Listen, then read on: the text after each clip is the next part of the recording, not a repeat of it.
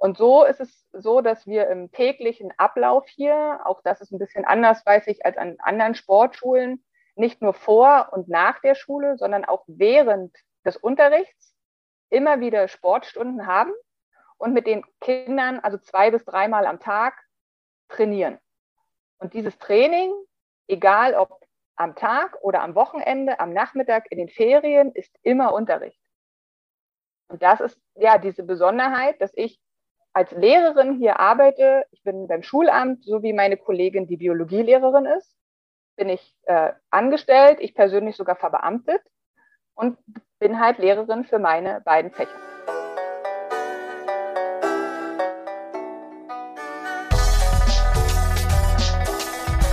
Bahn frei.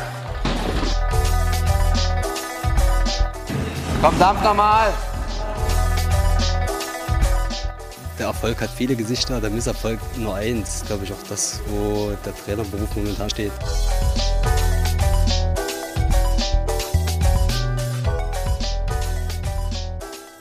Ja, hallo und herzlich willkommen zur 19. Folge des äh, Trainer in Sportdeutschland Podcast, ähm, dem Podcast, wo wir Trainerinnen und Trainern in Deutschland eine Stimme geben wollen, weil wir im Deutschen Olympischen Sportbund im DOSB denken, über das Berufsbild Trainerin und Trainer wird viel zu wenig gesprochen, obwohl Trainerinnen und Trainer eine Schlüsselposition im deutschen Sportsystem einnehmen und es gibt extrem viel über das Thema zu sprechen, denn es gibt auch extrem viele Ausprägungen äh, des Trainer- und Trainerinnenberufes. Äh, hier im Podcast haben wir schon mit Bundestrainerinnen, Landestrainern gesprochen, mit Trainerausbildern. Ähm, und heute lernen wir noch eine neue ähm, Rolle des Trainers, der Trainerin kennen. Und das, ähm, ja, finde ich super spannend. Besonders schön und spannend finde ich. Ähm, wir sprechen nämlich mit Julia Köllner ähm, und sie ist Lehrertrainerin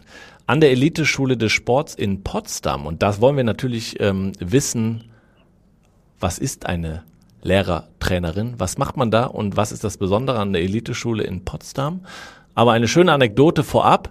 Äh, Julia ist nämlich fleißige Hörerin unseres Podcasts, was mich total glücklich macht und ähm, hat uns eine E-Mail geschrieben, dass wir doch mal sicherlich auch äh, über das spannende Thema sprechen können äh, sollten, was da in Potsdam ähm, ja gemacht wird. Und äh, das tun wir jetzt. Und da haben wir gesagt, Julia, dann mach du das doch auch bitte. Und ich freue mich, Julia, dass du jetzt bei mir zu Gast bist. So schnell geht das. Herzlich willkommen. Ja, danke schön. Hallo Jens. Ähm, Julia, dann wie immer eine kurze Vorstellung von dir. Ähm, wie bist du eigentlich Lehrertrainerin geworden? Ja, dann äh, hallo an die Runde, hallo liebe Hörerinnen. Mein Weg im Sport ist jetzt, ja, auch wenn ich erst 32 bin, trotzdem schon relativ lang. Bin groß geworden in einem ganz kleinen Verein in der Provinz hier in, in Brandenburg als Schwimmerin.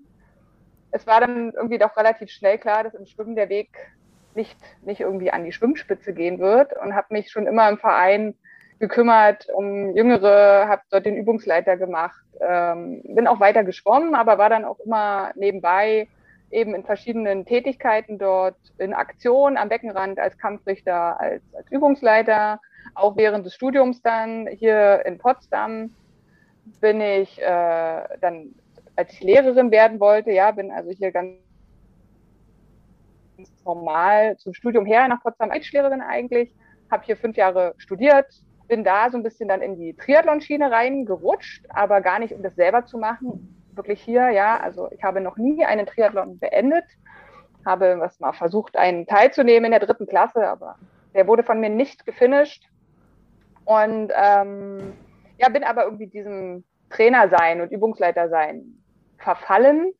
Habe hier das Bundesliga-Team dann so ein bisschen übernommen in der Organisation vor allem und äh, bin dann zum Referendariat nach Sachsen gegangen. Und dann kam die Anfrage hier von der Sportschule, ob ich mir denn vorstellen könnte, den scheidenden Lehrertrainer zu, ja, nachzu, nachzukommen. Und habe mich auf die Stelle beworben, habe die dann auch äh, bekommen, was mich natürlich sehr gefreut hat und bin seit 2015 hier an der Sportschule in Potsdam, an der Eliteschule des Sports, Lehrertrainerin der Klasse 9 und 10 im Triathlon und begleite seit 2019 dazu noch das Amt des Bundesstützpunktleiters bzw. der Bundesstützpunktleiterin hier am Standort. Also als standortverantwortliche Trainerin bedeutet das, die sozusagen den, den Hut des Triathlons hier aufhat und äh, die Aufgaben zusätzlich noch so ein bisschen koordiniert, wie alles Mögliche hier so, die so anfallen. Okay, danke. Ähm, bevor wir auf äh, das Berufsbild der, der Lehrertrainerin eingehen, kurz, kannst du noch, erinnerst du dich noch daran, wann du gesagt hast, okay, ich will mehr im Bereich Trainerin äh, was machen und was fasziniert dich besonders daran? Ähm, ich würde wirklich sagen, mit dieser Anfrage kam das erst. Trainer als Hauptamt hätte ich mir im Leben nicht vorstellen können. Also ich wollte immer Lehrerin werden, ja, wenn man meine Eltern fragt. Ähm, da ging auch nichts dran vorbei. Und dann kam das und ich dachte, okay, das ist ja irgendwie beides. Also ist, ich bin Lehrerin, aber mache dazu noch Sport. Und dann versuche ich das. Also für mich war Trainer sein das typischste Ehrenamt, was ich kannte. Es war, es war für mich nur Ehrenamt. Ich kannte Trainer nur im Ehrenamt. Ja, also selbst als Kind habe ich mir keine Gedanken darüber gemacht, dass der Landestrainer, der das bezahlt bekommt, habe ich überhaupt nicht verstanden. Erst äh, durch ein Jahr im Ausland habe ich gewusst, dass es Leute sozusagen gibt, die davon leben. Trainer, die von Geld leben, waren für mich Bundestrainer. Das waren für mich Fußball-Bundestrainer, die ich, wenn ich Sport im Fernsehen geguckt habe, das waren Menschen, die Trainer sind. Passt aber, alles aber andere passt zum so. Bild, glaube ich, was so in der Gesellschaft vorherrscht, ja, was auf das alle Fälle. Also, Trainerinnen, Trainer angeht. Ja. Äh, genau, also das äh, alles andere war für mich Ehrenamt und wie, da kann man auch für bezahlt werden. Also bezahlt im Sinne von, davon kann man leben und ähm, ja, und ich glaube, da ist eben mit diesem, mit diesem Schachzug, politischem Schachzug des Lehrertrainers, ist halt hier da in Brandenburg ähm, eine Rolle geschaffen worden, die eben auch eine Perspektive dafür bietet, das Trainersein im Hauptamt äh, sich leisten zu können als, als Institution. Aber du hast es auch schon gesagt, so weit weg sind die ja. äh, Rollen eines oder die Berufe eines Lehrers, einer Lehrerin, eines Trainers, Trainerin gar nicht. Nein, auf keinen Fall. Also ich würde sagen, es ist eine unterschiedliche Sichtweise manchmal auf die Dinge. Ja, also es ist irgendwie die, eine Leistung, die in der Mitte steht in, egal in welcher Hinsicht. Und ähm, der eine versucht die vielleicht so zu kitzeln und der andere versucht die so zu kitzeln. Aber am Ende übe ich mit denen genauso Kommasetzungen und, und Groß- und Kleinschreibungen und weiß auch da, manche können das sofort und manche brauchen halt ein bisschen, um diese Regel zu verstehen. Und manche werden es auch nie verstehen. Aber das ist auch nicht schlimm, weil man trotzdem am Ende einen Text schreiben wird. Und so wie am Ende der Sportler Sport macht und sicherlich sich mal verdribbelt oder ein äh, ja, eine schlechtere Technik hat, ist es trotzdem sehr ähnlich im, im, im Beibringen und im, im Verstehen von, von, von, von äh, entsprechenden Prozessen in der, in der Erfahrung. Jetzt müssen wir wahrscheinlich die Zuhörerinnen und Zuhörer nochmal von vorne abholen. Was ist ein Lehrertrainer, eine Lehrertrainerin? Wie kann man sich den Arbeitsalltag so vorstellen? Ja, also äh, ich habe es kurz angedeutet. Ich glaube, äh, das Land Brandenburg ist sportpolitisch ganz auf Zack und hat da äh, vor 15 Jahren ungefähr äh, sich, ja, muss man wirklich sagen, dahingehend in der politischen, sportpolitischen Schachzug überlegt. Es ging also darum, wie finanzieren wir Trainer weiter, was machen wir, ähm, ja, um den Landessportbund, um auch irgendwo die ganzen Vereine und Verbände zu entlasten. Und man, äh, man half sich dessen, dass viele, viele Trainer ja auch Lehrer waren, dass es hier im Osten ja auch viele noch Diplom-Sportlehrer gab, die also ein Lehramtsstudium in einem gewissen Sinne abgeschlossen hatten. Und es äh, wurde diese Funktion der Lehrertrainer äh, ins Leben gerufen, die die sogenannte Förderphase 2 hier begleiten. Die Förderphase 1 kann man sich vorstellen, ist ja alles so, was äh, vor der Klasse 6, äh, vor der Klasse 7, Verzeihung, passiert. Also im Grundschulbereich ähm, und an den Vereinen und an den Landesstützpunkten. Dann schließt sich die Förderphase 2 an und die befindet sich im, ja, ist im Land Brandenburg typischerweise an den drei Sportschulen und an den zwei Sportklassen sich äh, wiederzufinden und betrifft die Klassen 7 bis 10. Bei uns im Triathlon ist es nur die Klasse 9 und 10. Wir schulen also ein bisschen später ein. Aber dennoch ist es so, dass die Lehrertrainer, und da sind wir allein hier bei uns an der Schule ähm, fast, fast 30 Stück, ähm, dass die Lehrertrainer alles, was Sport ist in der Woche, als Unterricht absichern. Es ist also so, dass ja der normale Schüler drei Sportstunden in der Woche hat. Das ist im ganzen Land Brandenburg so. Und zusätzlich ermöglicht die Schulform der Gesamtschule, und an dieser Stelle ist es mal sehr schön, den Föderalismus im Bildungssystem zu haben, ähm, ermöglicht diese Form der Gesamtschule einen Wahlpflichtunterricht. Wahlpflichtunterricht an anderen Schulen ist Astronomie, ist Naturwissenschaft, ist eine Sprache. Aber bei uns eben ist es Sport. Und es ist nicht nur Sport, sondern es ist der Wahlpflichtunterricht. Triathlon, es ist der Wahlpflichtunterricht. Handball, Wasserball, moderner Fünfkampf, Kanu, Rudern, Judo, Schwimmen, Leichtathletik, Fußball, Volleyball. Und ich hoffe, ich habe keins vergessen. Paralympisches Schwimmen haben wir hier auch noch. Das sind unsere zwölf Wahlpflichtsportarten, die wir hier allein in Potsdam haben. An den anderen Standorten in Brandenburg kommen noch äh, einige dazu. Und die Lehrer, die diesen Unterricht geben, ich gebe sozusagen den Unterricht im Fach Triathlon, decken sowohl ihr Fach ab, nämlich Triathlon, als auch den Schulsport dieser Sportler. Also mein Triathlet muss natürlich auch mal Volleyball spielen. Und die Volleyballerin muss natürlich auch mal äh, einen 3000 Meter Lauf machen. Und so ist es so, dass wir im täglichen Ablauf hier, auch das ist ein bisschen anders, weiß ich, als an anderen Sportschulen, nicht nur vor und nach der Schule, sondern auch während des Unterrichts immer wieder Sportstunden haben und mit den Kindern also zwei bis dreimal am Tag trainieren. Und dieses Training, egal ob am Tag oder am Wochenende, am Nachmittag, in den Ferien, ist immer Unterricht. Und das ist ja diese Besonderheit, dass ich als Lehrerin hier arbeite. Ich bin beim Schulamt, so wie meine Kollegin, die Biologielehrerin ist, bin ich äh, angestellt, ich persönlich sogar verbeamtet und bin halt Lehrerin für meine beiden Fächer. Deine beiden Fächer, Sport und Triathlon oder was ja. ist das? Ja. Meine beiden Fächer sind aktuell Sport und Triathlon. Normalerweise bin ich auch Deutschlehrerin, aber ich gebe keinen Deutschunterricht. Genau. Das heißt, du ähm, bist, eigentlich kannst du auch den ganzen Tag im Trainingsanzug in die Schule kommen und äh, bist ähm, ja die Sportlehrerin für wie viele Kinder? Genau. Ähm, bei mir aktuell in der 9. und 10. Klasse sind es acht bis zehn Kinder, je nachdem, ob wir Wechsler haben. Und so in dem Rahmen verhält sich das. Acht bis zehn pro Jahrgang und die machen alle, das sind die Triathlon-Kinder. Nee, das sind die Triathleten, genau. Die Triathleten hier an der Sportschule sind die kleinste Gruppe bei uns. Ähm, sind so acht bis zehn in den zwei Klassenstufen zusammen schon. In der Oberstufe haben wir nochmal so acht bis zehn. Ähm, es gibt andere Gruppen, die Leichtathleten, die haben eine ganze Klasse. Also in der Leichtathletikklasse sind nur Leichtathleten, das sind dann so bis zu 20 Kinder. Ähm, die haben aber auch mehr, mehr Lehrertrainer. Und sonst gibt es eben Klassen mit zwei Sportarten. Bei uns in der Klasse sind es sogar vier Sportarten, die also gemeinsam lernen. Und dann, heute ist Dienstag, typischerweise 9.30 Uhr zum Training kommen. Die Handballer gehen in die Handballhalle, die Wasserballer kommen hier ins Wasser und wir machen Lauftraining und äh, sind auf der Bahn.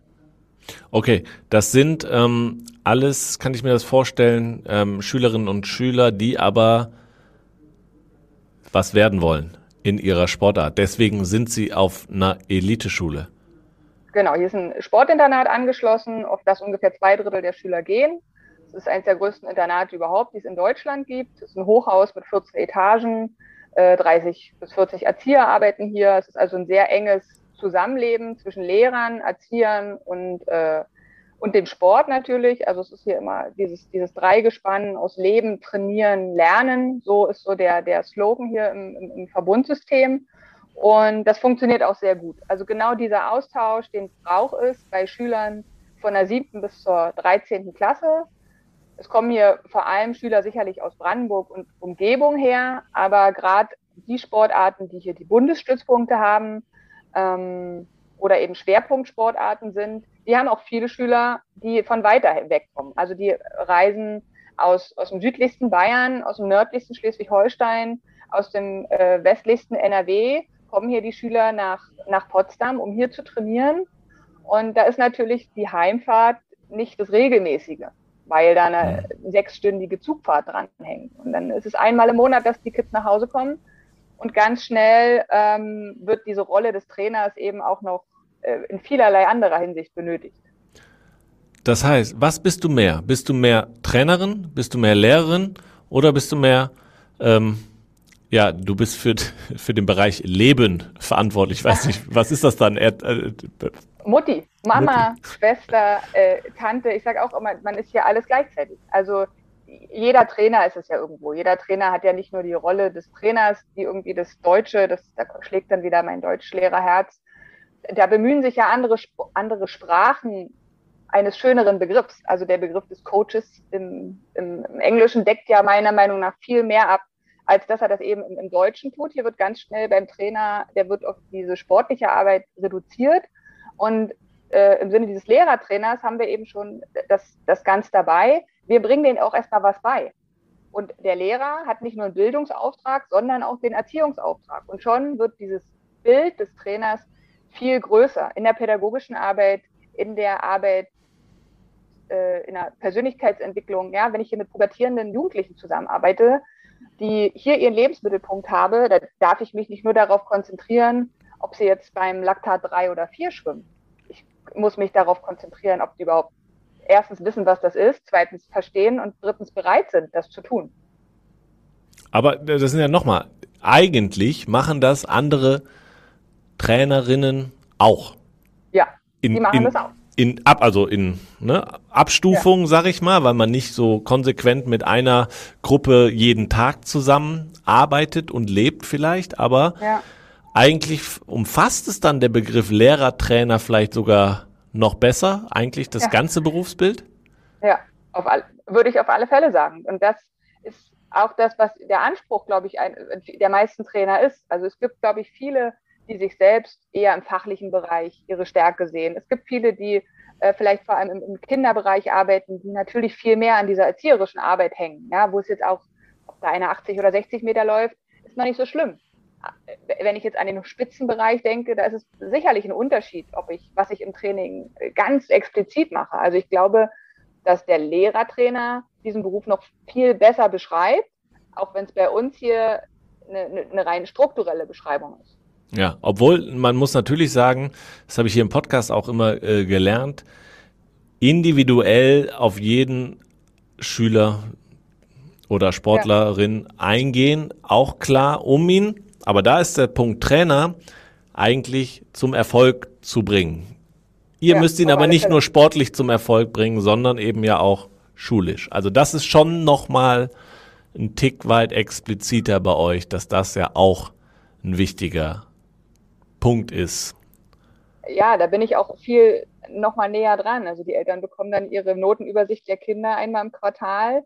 Äh, ich habe hier den Hörer sofort in der Hand, wenn einer äh, altersbedingt regelmäßig zu spät kommt oder mal sich eine Stunde klemmt und zufällig Bauchschmerzen hatte. Also all diese Probleme in Anführungsstrichen, die total alters, alterstypisch sind, aber die sonst ja Eltern mit ihren Kindern ausfechten, in Anführungsstrichen, ähm, muss ich ja hier klären. Und das Muss ist ein, ist ein schönes Muss, aber es zeigt halt eben auch diese absolute Breite der, der Arbeit. Und das macht der Trainer aber, glaube ich, genauso, der den Sportler dreimal in der Woche am Nachmittag sieht.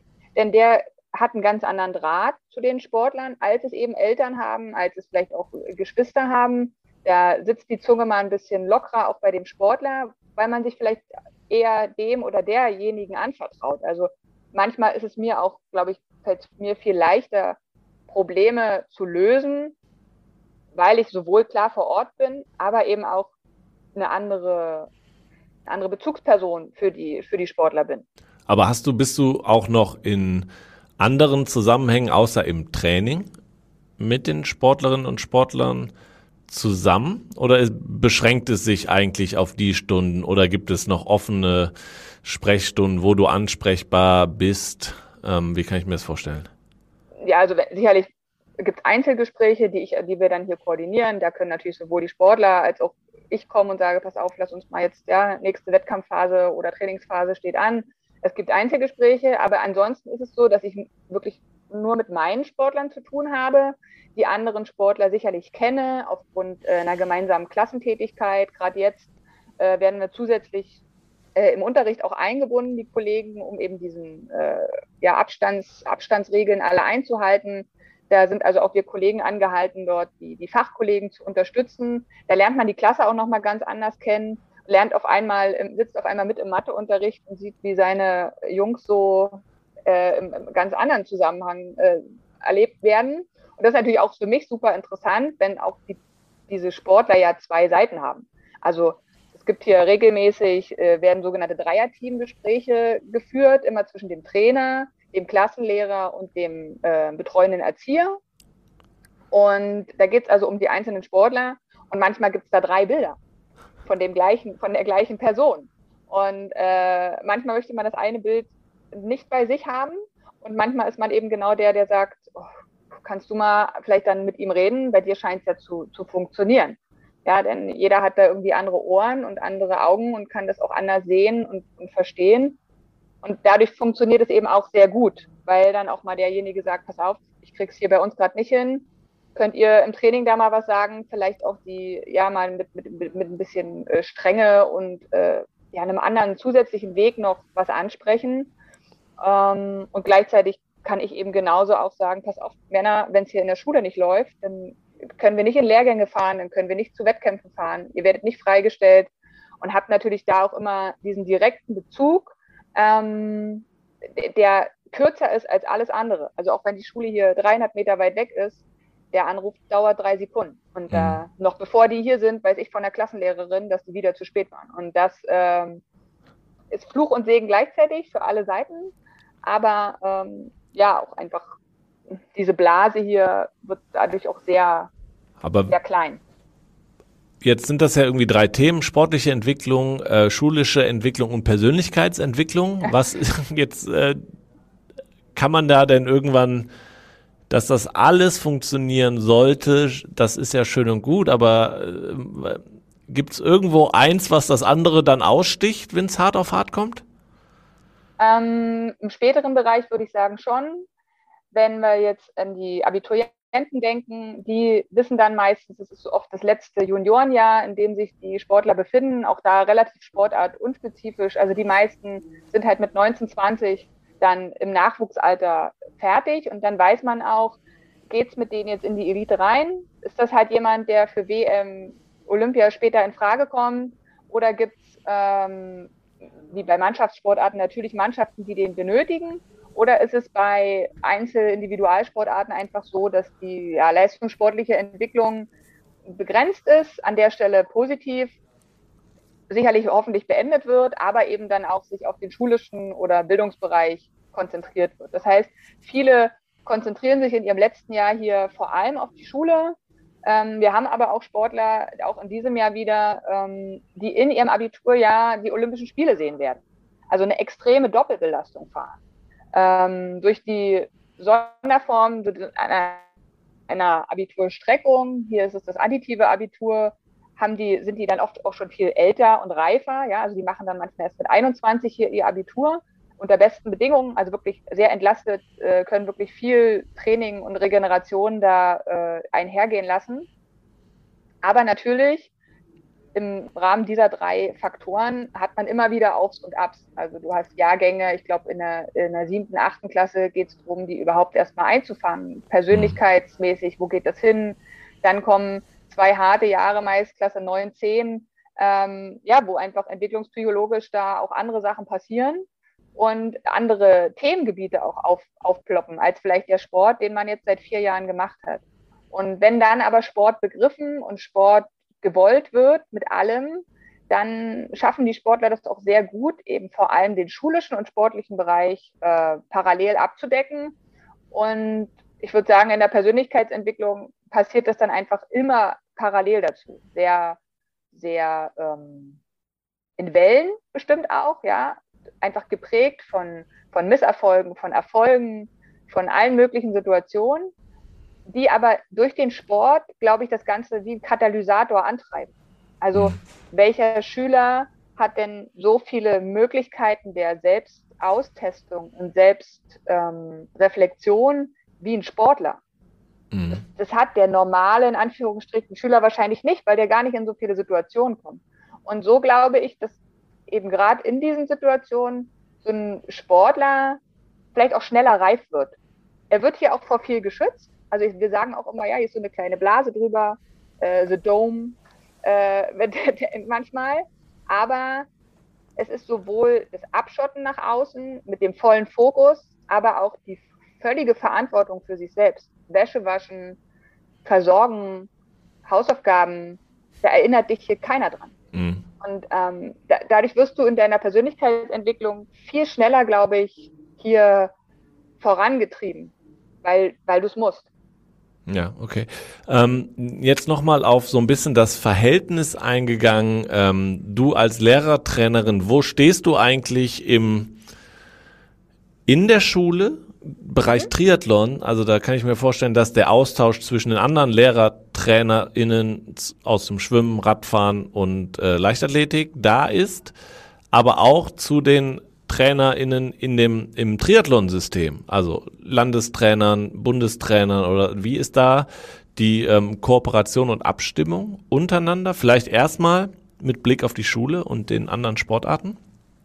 Ja, also hier auf dem Gelände, wie gesagt, zwölf Sportarten, wenn wir den äh, Bobsport noch dazu nehmen, denn hier kommen die besten Anschieber, auch eine der besten Anschieber, auch her Talentschmiede, äh, haben wir hier 13 Sportarten, die in der Schule sind.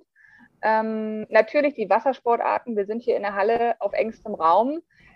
Allein für die tägliche Organisation bedarf es natürlich nicht nur einer sehr guten, sondern auch einer äh, sehr entspannten Organisation und ne, eines Auskommens. Ja, was einfach schon bedeutet, äh, meine Bahn zu bekommen für einen Test und die anderen wollen Wettkampf, Wettkampfprobe machen, die Wasserballer wollen das Tor reinsetzen. Ähm, wir wollen Freiwasser simuliert üben und das im März einen rausnehmen. Also da bedarf es natürlich einer sehr guten Abstimmung und das funktioniert hier wirklich. Also da Grüße an meine Kollegen. Ähm, habe ich hier die tollsten Kollegen, aber auch wirklich in allen, in allen Sportarten. Das Miteinander, wenn man Fragen hat, egal auf welcher, auf welcher Ebene, also sowohl natürlich fachliche Dinge, wie du ansprichst mit, mit einem Leichtathletiktrainer, wenn es um Lauf-ABC-Dinge geht oder ähm, beim, beim, Schwimmtrainer hier, wenn es uns nochmal einen zweiten Technikblick geht. Die Radsportler sind äh, leider in Frankfurt und Cottbus, aber auch mhm. da ist es eben möglich, dass wir dort die Bahn nutzen können, vor allem in den älteren Altersklassen. Ja, also das ist, funktioniert wirklich sehr gut. Ähm, auch das Profitieren von anderen Trainingssachen. Also wer würde denn denken, Triathlon und Wasserball passt ja nur erstmal so gar nicht zusammen aber irgendwie dann doch, wenn es nämlich darum geht, sich im Wasser durchzusetzen, wenn es darum geht, aus der Wasserlage loszuschwimmen, wenn es ähm, darum geht, sich zu orientieren im Wasser. Und ähm, wer macht dann nämlich diese Übungen besser als jeder andere? Natürlich der Wasserballtrainer.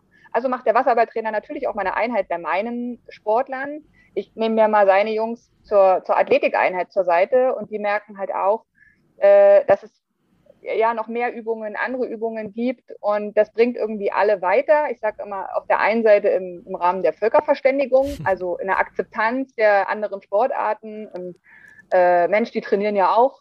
Ja, also das ist ja nicht nur Bälle werfen oder hin und her schwimmen, sondern ähm, das ist ja wirklich Training, was die da machen, wenn die auf dem Fahrrad sitzen. Also es ist ähm, ein gegenseitiges Akzeptieren, aber eben auch, und das hoffe ich mir immer so sehr dabei, ein Wissenstransfer für uns Trainer, also den anderen Trainer zu beobachten, zu merken, wie macht er die Übung, was, ähm, was bietet sich an, was sagt er, aber eben auch ein erhoffter Transfer für die Sportler, in einer Situation schon mal gewesen zu sein, das schon mal gespürt zu haben, zwischen zwei Körpern eingequetscht im Wasser zu sein.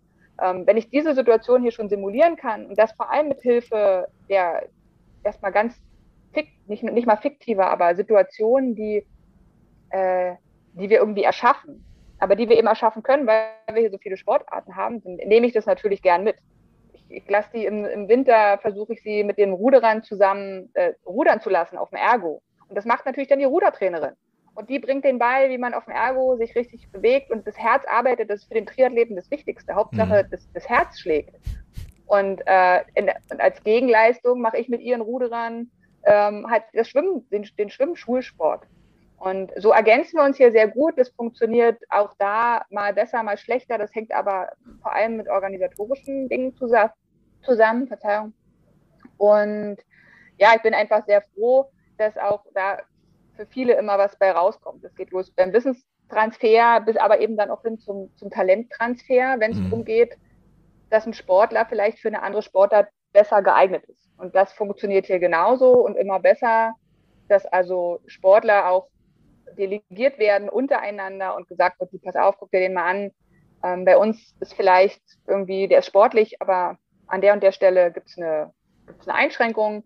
Ja. Aber ich kann mir vorstellen, ähm, bei euch ist ja was. Und wenn nur wenn das klappt mit dieser Kooperation untereinander und bei uns durch diese Vielfalt ist das auf alle Fälle da, ähm, dann kann es da eben auch so, so Vitas geben, wie jetzt erst bei dem Ruderer, der halt, ja, das ist ja nur sehr bekannt, dass der vorher Schwimmer war.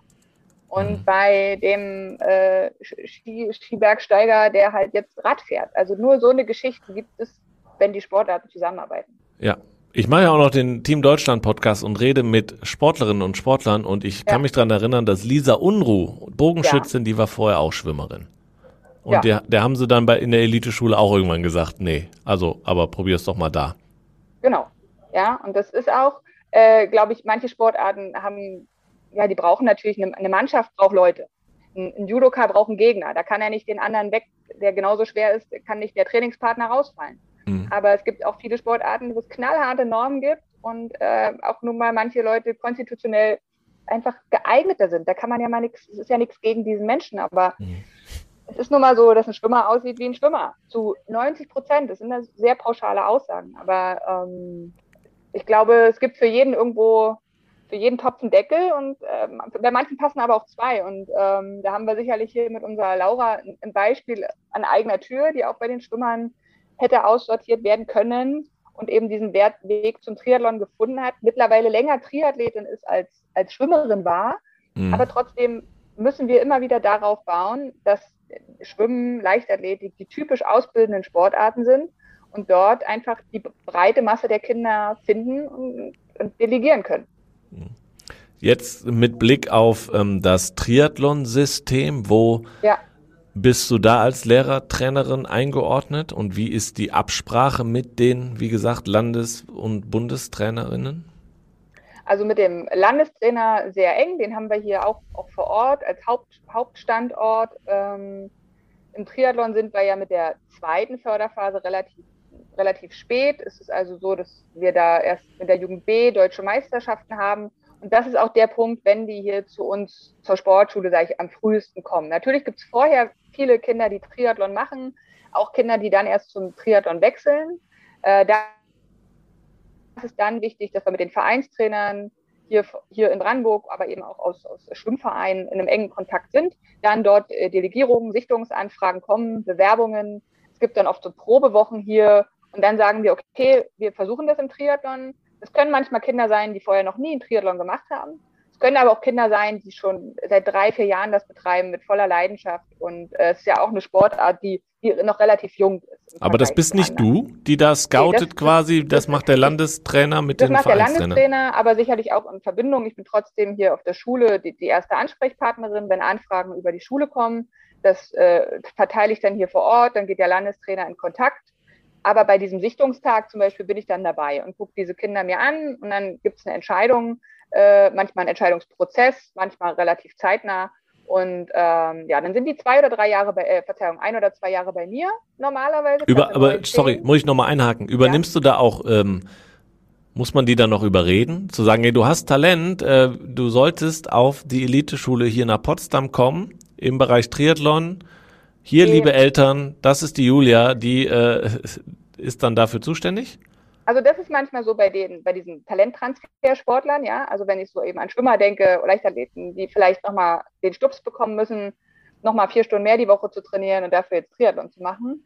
Ansonsten haben wir wirklich den Vorteil, dass sich die Sportler bei uns aktiv bewerben und hierher wollen und sagen, wir, wir können jetzt hier, wir können uns das vorstellen. Und natürlich gibt es da Unterschiede, gerade im Triathlon, die, die sehr groß sind. Also manchmal sagen mir halt Zwölfjährige, ja, und ich will unbedingt mit 18 meinen ersten Ironman machen. Und da sage ich natürlich, ey, aber wir hätten eine Idee für die Zeit dazwischen. Mach mal vielleicht deinen ersten Ironman erst mit 24 und dazwischen könnten wir diese andere Triathlon-Disziplin machen, nämlich den, den Sprint und den olympischen Triathlon. Ähm, das ist für viele ja gar nicht so präsent. Der, der, der medial präsente Triathlon ist ja vor allem der Ironman.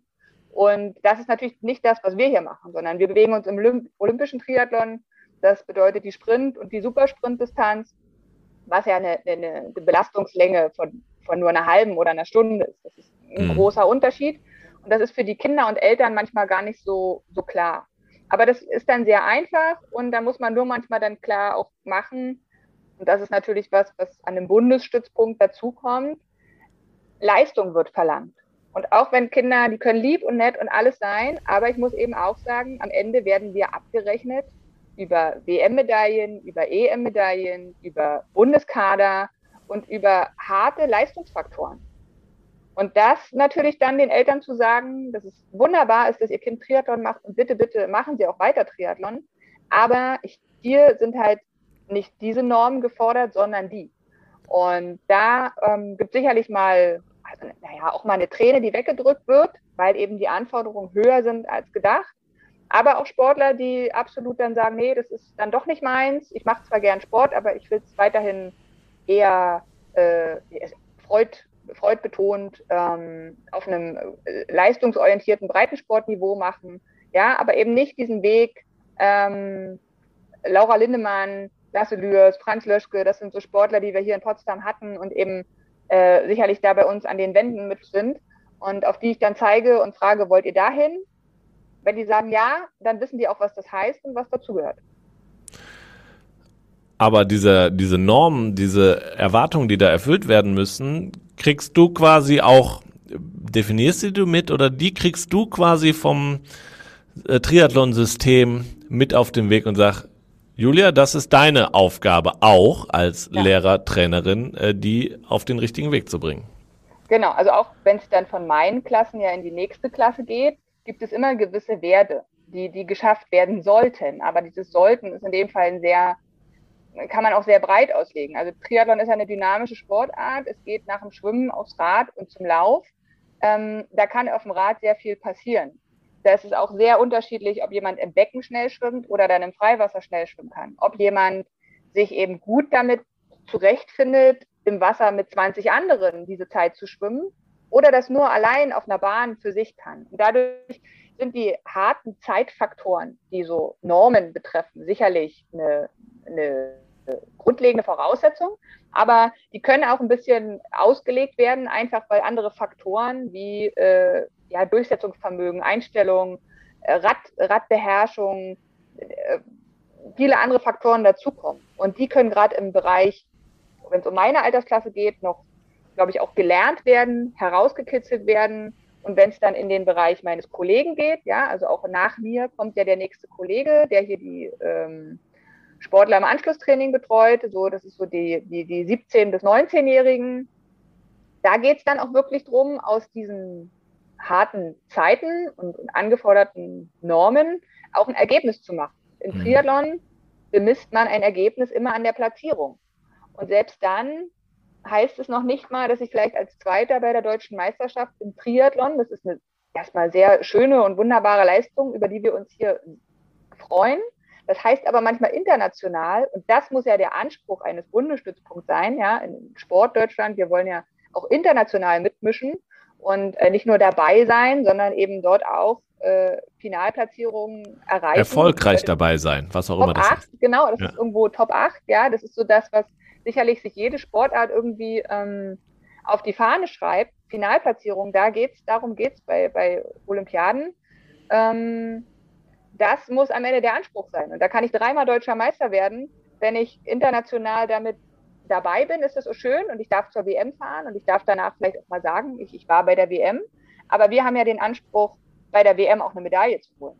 Und mhm. das ist natürlich in jeglicher Sportart hier, und das ist nicht nur im Triathlon, sondern wenn ich auch eben wirklich an meine Kollegen denke in den anderen Sportarten, das ist ja das, wo die Trainer hinwollen. Und der deutsche Meistertitel, wenn ich zu den Kanuten hier, zu den Ruderern gucke, der, der deutsche Meistertitel ist ja gebucht. Also mhm. der, der steht ja gar nicht in Frage. Es geht okay. darum, es geht darum, Weltmeister zu werden. Und das ist natürlich hier auch da mit dem Leistungsdruck unterhalb, innerhalb der Sportarten, also sowohl untereinander als auch in der Sportart selbst, nochmal eine ganz andere Nummer mit dieser Leistungsdichte hier vor Ort. Mhm. Aber nochmal zum Verhältnis zwischen ähm, Landes-, BundestrainerInnen und, und dir. Ist es dann so, dass die sagen, okay, ich, also es wäre meine ja. bisschen Interpretation zu sagen, beim Sportlichen stimmen wir uns ähm, sehr, sehr eng ab und eigentlich gebe ich mehr dir, Julia, ein bisschen auch was vor. Ja. Wenn es dann aber um pädagogische Sachen geht, du bist die Lehrertrainerin. Also bring ihn mal quasi da und da ein bisschen auf Spur. Kann ich mir das so vorstellen? Ja, schon. Also das ist aber auch mein, vor allem mein eigener Anspruch, weil ich weiß, wie selbstständig die dann nochmal sein müssen, bei, sage ich mal, nochmal zwei, drei Trainingseinheiten mehr in den Jahren nach mir. Da ist noch mehr Eigenständigkeit gefragt. Das heißt, ich muss dir das ja vorher beibringen. Und das sehe ich auf alle Fälle als meine Aufgabe. Ähm, es ist eine sehr gute Zusammenarbeit hier unter unseren Trainern dieser einzelnen Phasen. Also wir haben einen Trainer als Landestrainer, wir haben mich als Lehrertrainerin, dann folgt der ähm, OSP-Trainer, der also für den Anschlussbereich da ist. Und dann haben wir auch hier den Bundesstützpunkttrainer, der eben aktuell eine Olympioniken betreut. Und dieser, dieses Viergespann ist natürlich super eng und wir arbeiten auch super eng zusammen. Und da kann es auch genauso sein, dass ich meine Einheit mit der Olympioniken mache, weil ich bei der Stelle einfach mal, muss mal eine Frau am Beckenrand stehen oder das ist halt manchmal organisatorisch einfacher. Und dass aber unser Elite, Elite-Trainer auch mal die ganz Kleinen betreut, um eine positive Verstärkung hervorzurufen, um seine Erfahrungen hier auszuspielen, um eine fachliche, um uns fachlich, um uns junge Kollegen fachlich dort nochmal weiterzubringen. Also es passiert eine sehr enge Zusammenarbeit, wodurch man eben auch ganz schnell auf engstem Raum von vom absoluten Anfängerbereich, erste Mal überhaupt ein Triathlon, bis in der Weltspitze ist. Und das sind wir hier auf gefühlt manchmal zehn Quadratmetern, wenn sie es mhm. erlauben. Und ähm, das ist ein sehr großer Vorteil, aber natürlich auch ein, manchmal ein, eine große Herausforderung. Ja. Hört sich aber für mich jetzt in, der, so in erster Linie sehr gut an, dass das so funktioniert. Ist es eigentlich in Potsdam jetzt was Besonderes deutschlandweit, dass das so gelebt wird oder kennst du das auch aus von anderen Eliteschulen des Sports? Gibt es da auch ähm, den Lehrertrainer? Ich, also ich höre immer wieder, dass es diese Bezeichnung gibt. Ich weiß nicht, ob es immer die gleiche, gleiche Finanzierungsmodell ist. Das ist ja bei uns sozusagen dieses Besondere. Ich kenne aber, ich höre das immer wieder, dass es auch, glaube ich, äh, beim Triathlon in, in Mecklenburg-Vorpommern, äh, in Hannover ähnliche Modelle gibt, auch in Berlin ähm, auch eben dann in anderen, in anderen Sportarten. Ich weiß aber auch in, in Sportarten, wo natürlich der Nachwuchstrainer oder der Landestrainer ja gefühlt sehr, sehr weit weg vom Bundestrainer mhm. ist. Das liegt aber auch an Bundesländern, die viel größer sind. Das liegt an, an, an Verbänden, die viel größer sind. Bei uns im Triathlon ist es sehr klein und ähm, also der Sportdirektor und, und Bundestrainer Nachwuchs, das ist total normal, dass ich mich mit denen unterhalte. Und das ist für mich als einer noch sehr im Sport, äh, ja, ich sage immer, provinziell sozialisierte Person, wo eben Bundestrainer, wie gesagt, im Fernsehen diese, diese mhm. Menschen waren, die weit weg waren, ist es für mich immer noch sehr ähm, ja, herausfordernd oder auch trotzdem demütig manchmal diesen Rollen gegenüber. Und ich, ich erwische mich selbst dabei, wie hier auf dem Gelände ich sozusagen kurzen Pulserhöhung kriege, wenn halt hier ich den Olympioniken sehe, den ich mhm. vor fünf, sechs Jahren noch äh, applaudiert im Fernsehen verfolgt habe, der jetzt hier Trainer ist.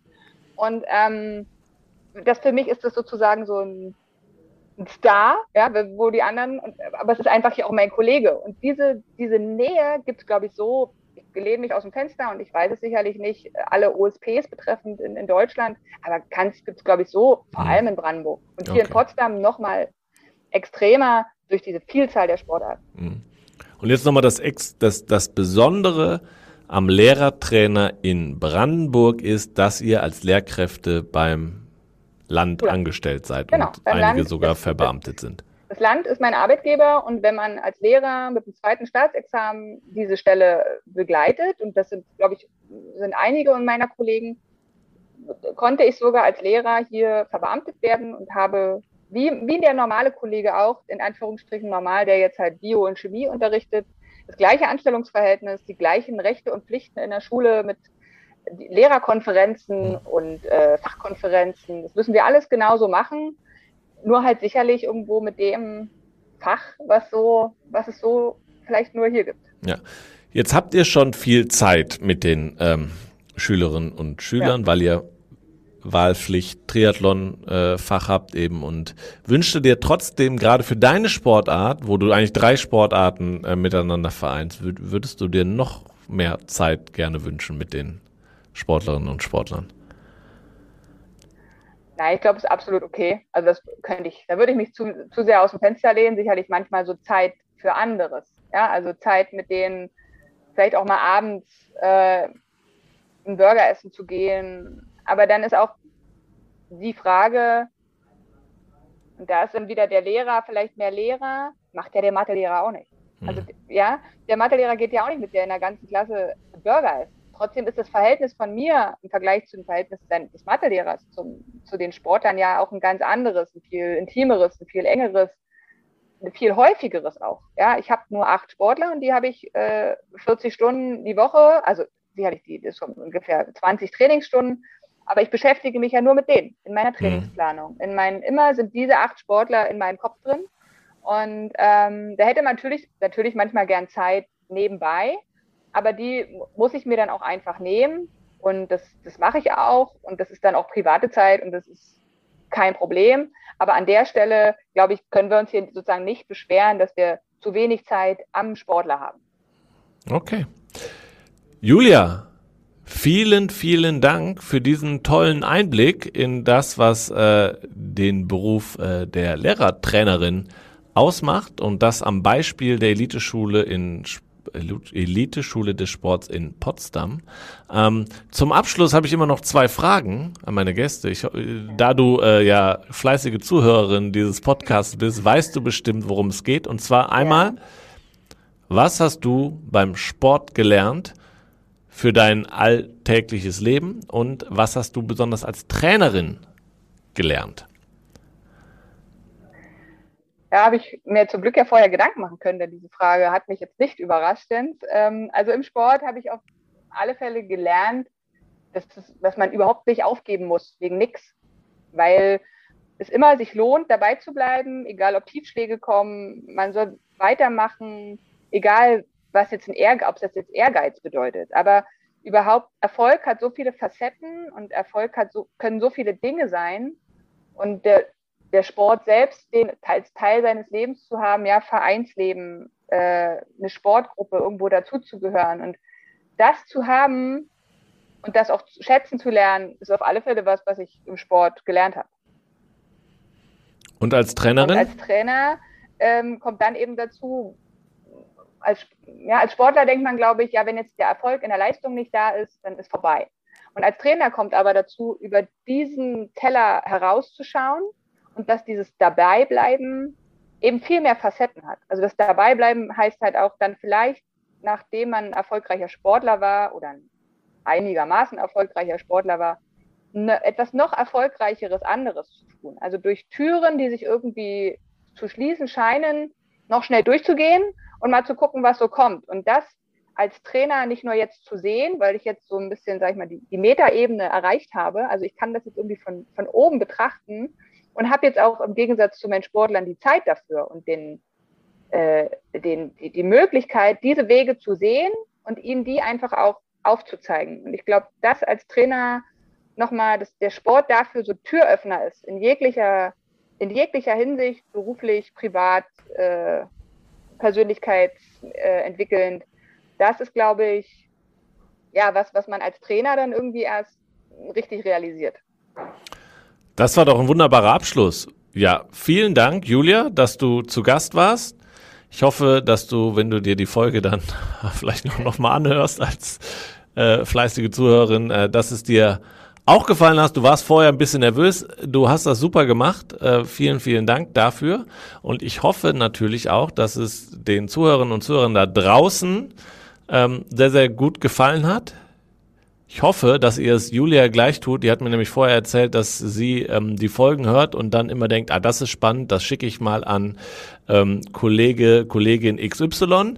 Das dürft ihr da draußen gerne auch machen. Wenn euch das hier gefällt, äh, was wir hier tun, dann ähm, Gebt dem Podcast eine gute Bewertung äh, auf den diversen äh, Podcast-Plattformen oder empfehlt ihn einfach weiter an Freunde, Freundinnen, Bekannte, Familie, wen auch immer.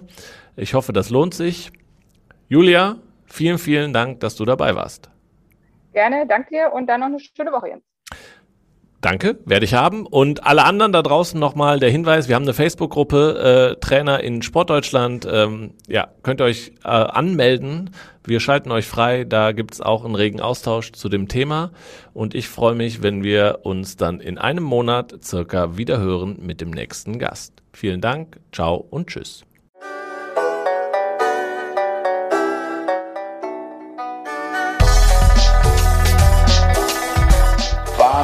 Streik.